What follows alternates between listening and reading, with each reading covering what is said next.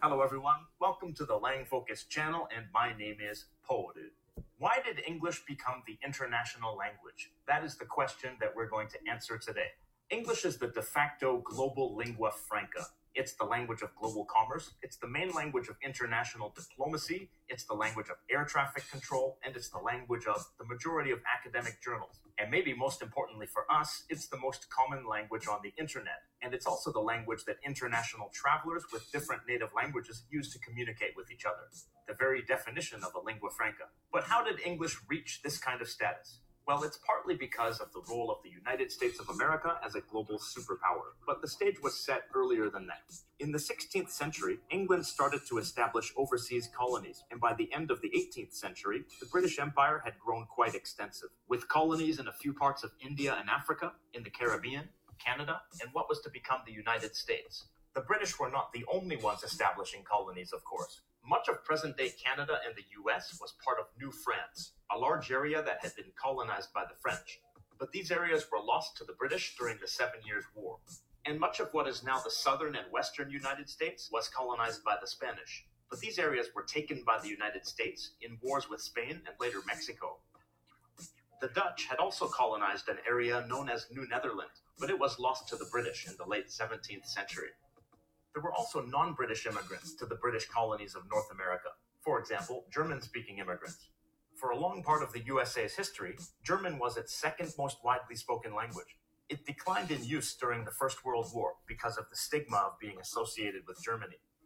So while there were numerous languages spoken by settlers, English became the dominant language of the United States. The British kept on establishing colonies after American independence, including much larger areas of the Indian subcontinent and Africa, Australia and New Zealand, and after the First World War in the Middle East.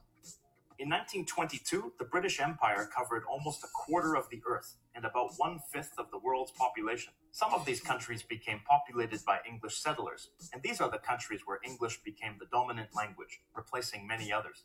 Other countries were not populated by permanent settlers, only by administrative, military, and commercial personnel. Generally, in these countries, English did not become the single dominant language, but became a prestige language and a convenient lingua franca that could facilitate communication among the linguistically diverse populations. English was not the only colonial language gaining a foothold throughout much of the world, but along with French and Spanish, it was one of the main ones. And it's hard to imagine a language other than one of these becoming the global lingua franca. Through the 19th century, it was French, but English began to surpass French in the 20th century. By the time of the First World War, the United States had become a strong economic power, and its role in the war increased its political influence in Europe.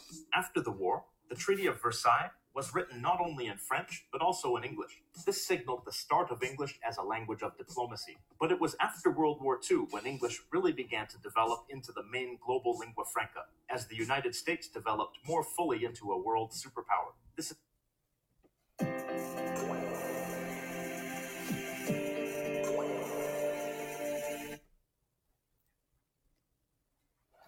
everyone, I'm Ho. Hey guys, my name is Xiaohan. As you listen at the beginning, which is audio to share with you, which is about how English become a worldwide language for communication. You may be curious about the exact topic we will discuss today. So, what is our topic today? Today, our podcast, we want to introduce you uh, to a topic we get inspiration from our linguistic class, the comparison of language policy in different English-speaking countries. Since as audio mentioned before, English has become a worldwide language to communicate and most countries with colonized history use it as an official country language or second language. Yeah, this is also our final study for this course. We choose two typical countries, India, Singapore, and China Special Administrative Region, Hong Kong. All of them have a history of being colonized by British, which we think is great for our discussion and easily to understand since all of them are quite popular cities or countries all over the world. Right. Although there are still some countries that speak English because the USA colonized history, we think similar colonized backgrounds will help our comparison more scientific and appropriate. Specifically, we will compare the English language policy in two aspects the education system and the economic strategies. In the education system, we will focus more on the government requirement and the reality of students' learning, and then how English policy impact international trade for economic strategies part. Yes, we did lots of research on this topic and found out that a rigorous English policy will help the country lead a positive impact on the education systems and economic strategies. Also, we have some interesting findings and can't wait to share them with you. Great, let's start our part of education system first.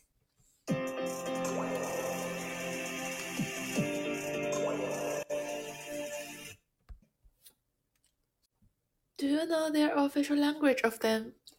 Yeah, I think Hindi and English should be the official language in India, and the official language of Singapore should be English and Malay and Chinese. Hong Kong's official language is Chinese and English. Mm, in Hong Kong, there's policy of bilateralism and trilingualism, where bilateralism refers to Chinese and English, and the trilingualism refers to English, Mandarin, and Cantonese. As Chinese, all of us know the policy is related to the one country, two system. Singapore has four official languages. They are English, Malay, Chinese, and Tamil. And you know what? There's no official language in India. Yeah, I know. The education languages in Hong Kong are also English and Chinese. I've read in a journal that the debate about the status of English and English education in Hong Kong and track back to the colony's first years. I saw an article mentioning that the first school was opened in 1862 by Hong Kong government, and the principal Frederick Stewart gave English and Chinese equal status in the curriculum while the children were able to maintain their identity. Yes, language is not only a convenient and effective tool, and also a fundamental element of culture. Initially, English was used as the language of the colonial power and was the only official language in Hong Kong until 1974. After World War II, English became more important. We will discuss this in a moment as English is gradually becoming the international language of the trade and commerce. Yes, the complexity of the language situation in Hong Kong is an important feature of the colonial legacy. The Secretary for Education in Hong Kong once claimed that in the early 1980s, English was used as the medium of instruction in about 90% of Hong Kong's secondary schools which were then divided into CMS and ACSS using Chinese and English as the medium of the education. Actively, many resources have been invested in English education in the past decades through a series of corresponding measures. Individual schools have effectively improved students' English proficiency and mother tongue teaching. I have heard that the government still have some trouble with English in the education field in Hong Kong. In an article I read earlier, they said that they see the abandonment of English education system as a loss of quality and eraser of one of the symbol of Hong Kong's individuality that distinguishing it from the rest of China. While they are known for their pragmatism, they see no benefit in giving educational priority to language without international use.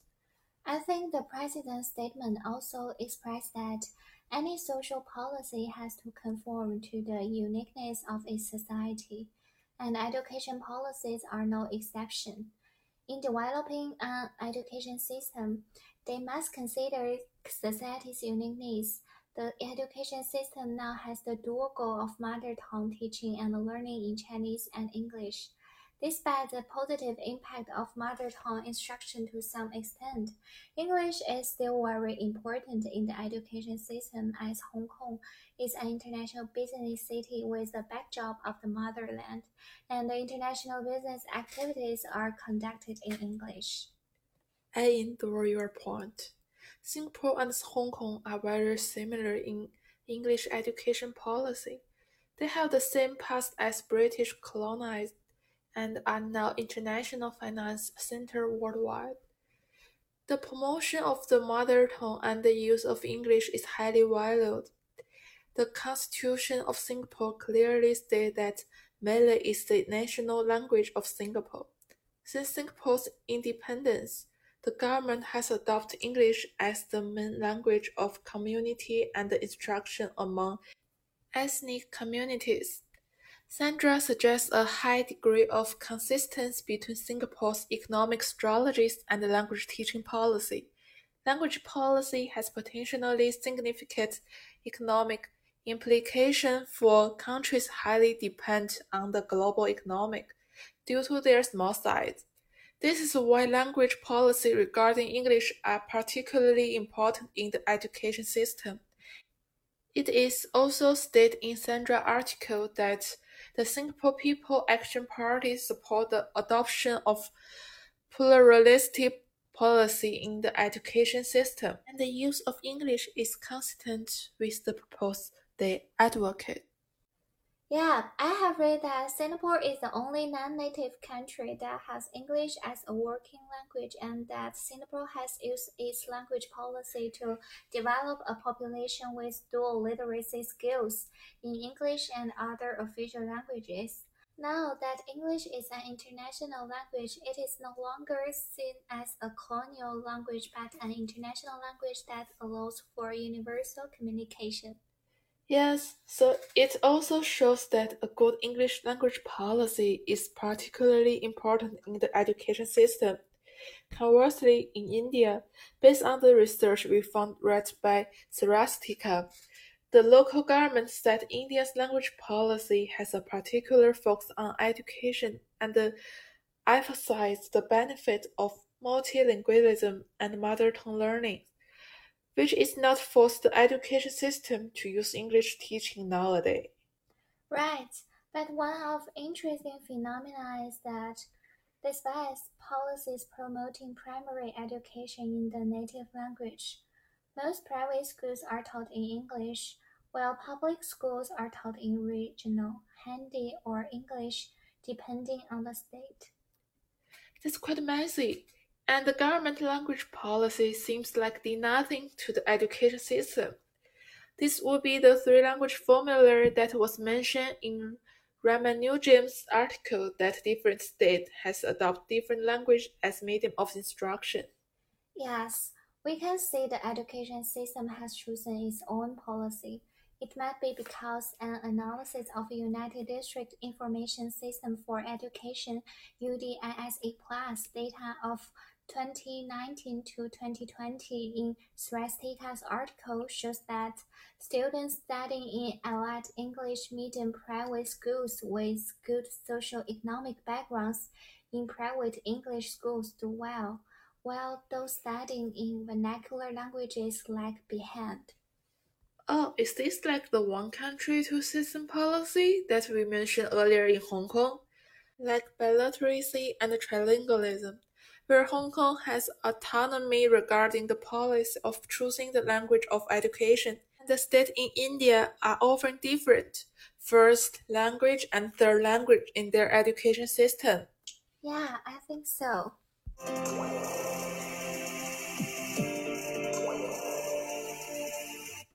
Okay, next, let's talk the next part about economic strategies. According to the article, that's English rule the educational system is frequently presented as a key component of an economic strategy geared toward export and the attraction of foreign capital. So the language used in the education system is quite significant for economic strategies. Yeah, so as we had mentioned before that both Hong Kong and Singapore are the popular city in another word, the important city for international trade. Jack Hood, the author of Language Policy in Hong Kong, said that English has been an inestimable asset in establishing Hong Kong as an international trading center of the first rank. Also, another source named English and its role in Hong Kong cultural uh, identity mentioned that Hong Kong is quite unique in its cultural diversity and is a gateway to international trade and transportation. A century of British rule has cemented the importance of English as a functional lingua franca in Hong Kong considered vital to international trade and commerce and essential to the economic and social well-being of Hong Kong. Furthermore, according to World Trade Organization, Hong Kong is the world's sixth largest exporter of merchandise trade in 2021, the same as that in 2020. We can see that Hong Kong is much a hard city in worldwide trade and is highly dependent on international trade and finance. This means it is also highly dependent on English since the English position in worldwide trade is inescapable. Right, like we said in our first part about the education system, with the introduction of the language policy in the education system, the use of English as a measure of social status in Hong Kong as further intensified. Even in 1998 had taken a survey of students, teachers, parents, and business people and found that there is a growing concern that a decline in English proficiency could seriously affect Hong Kong's international business standing. Well, as an economic and linguistic student, I think English in Hong Kong is not only a communication language, but also a useful tool for Hong Kong's economic strategies. Exactly. English does play an important role in Hong Kong. The language policy of biliteracy and trilingualism in the education system after Hong Kong's return to China also has a positive effect on the Hong Kong government's economic strategies. Yeah, similarly, the Singapore language policy of English also helped a lot with government strategies. I think it is predictable. Singapore is a kind of country which also emphasizes on international trade. That's true. There is a point. I thought before that an important aspect of the relationship between language teaching and economic strategies is whether curriculum policy should emphasize local dialects along or language that are widely spoken around the world, especially by the scientific, technical, and business communities. It has exactly explained the reason of why English language policy and economic strategy interacted each other in a positive way. Yes, according to Sandra 2005, Singapore adopted its language teaching policy to accommodate export-oriented industrialization, and the end result demonstrated a high degree of congruence between language and economic policy. In the same year that the new economic strategy was announced, the government announced that all students would be required to learn English and either Mandarin, Malay, or Tamil. This meant because the education system is also under pressure to attract foreign capital which means providing a ready supply of skilled labor, as claimed by Sandra that studies of wage differentials shows a significant earnings gap between English proficient labor and those who lack this skill. In my view, the relationship is like English language policy for the education system, and the education system bring people become English proficient labor then it helps government achieve their economic strategy in the long term. I agree with you. One of our research shows that although the Singaporean government promotes standard Singaporean English as a lingua franca, it severely discouraged the use of Singlish with its un-English-based Creole language influenced by Chinese and Malay. Widely spoken by Singaporean but barely understood by foreign English speakers. I think one of the main reasons is that English is a useful tool for international trade and economic strategy, but Singlish is not.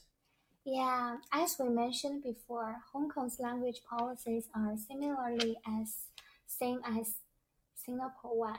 Both of them are bilingual policies, and English is included in them, but the local varieties of English are not being recommended by the government. However, it is not similar in India. As we mentioned before, the language policy in India are not force the education system to use English as a teaching language. It might be because India is still a developing country and rely on the service sector, industry sector, and agriculture sector. Yeah, but people and schools in India still choose to use English as an education language.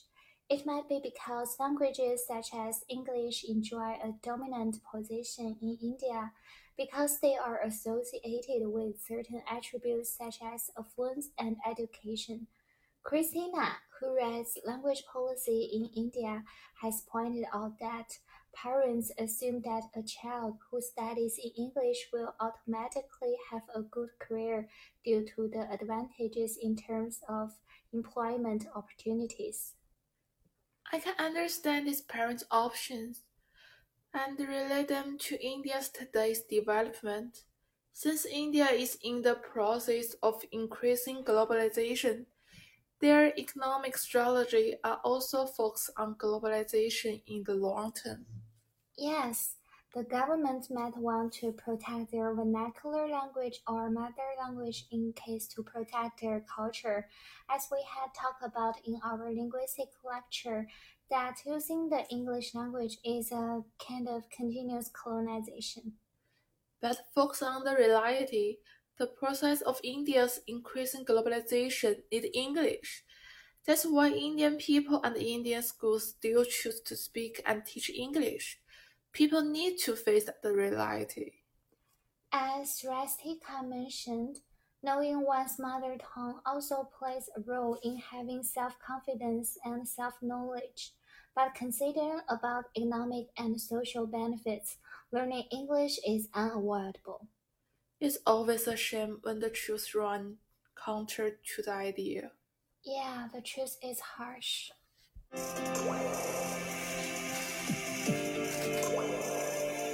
Finally, we are here, the last part of our today podcast. Alright, let's begin to sum up our key findings about our topic. So, throughout our discussion today, we can see the language policy is a significant part of the country's and city's development of education system and economic strategies. Yeah, as Jacob claimed in his article that the complexity of Hong Kong's linguistic situation is a feature above all of the colonial heritage. We can generalize this point to uh, Singapore and India too. The complexity of the linguistic environment is a primary characteristic of the colonial heritage of the country or city which had been colonized. And this characteristic forced government to make their language policy to solve this colonial legacy. Right. Hong Kong and Singapore choose a bilingual language policy to keep both of their own language and English. They use language policy to force the education system to use and teaching English.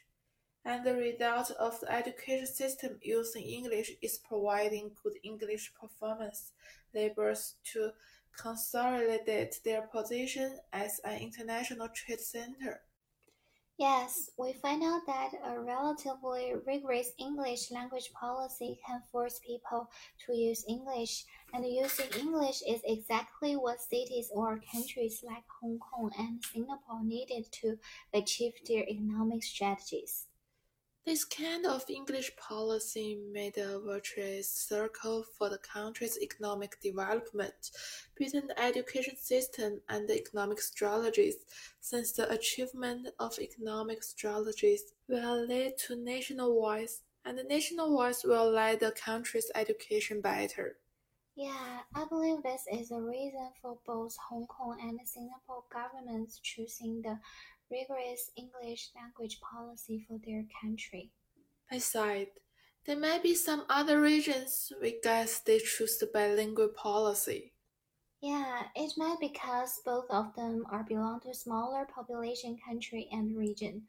The smaller population will lack better policy implementation.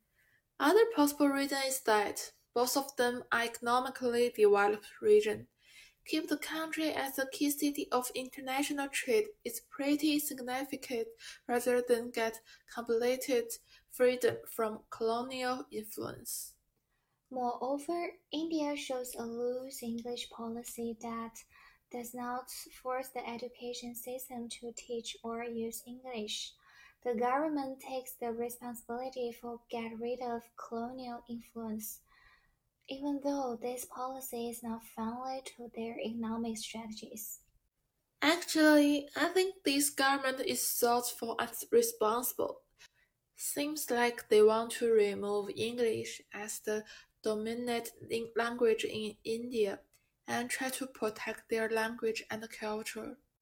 Exactly, but things turn out contrary to expectations. People realize that English can bring them better education, better jobs, and even better lives. So they choose to force themselves to learn English, and the school also choose to teach English. Additionally, the English will help them increase globalization faster. For economic strategies achievement, I think they can make a new language policy that include English. However, India is a country with a large number of local languages.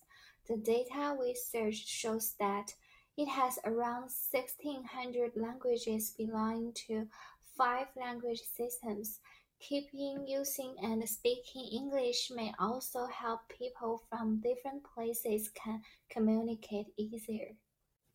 Yeah, we think the rigorous English language policy will have positive implications on India's education system and economic strategies. Well, I think that's everything we want to share with you today. Yeah, it's good to finish here. Hope you guys enjoy and thank you for listening. Thank you for your patience. Bye.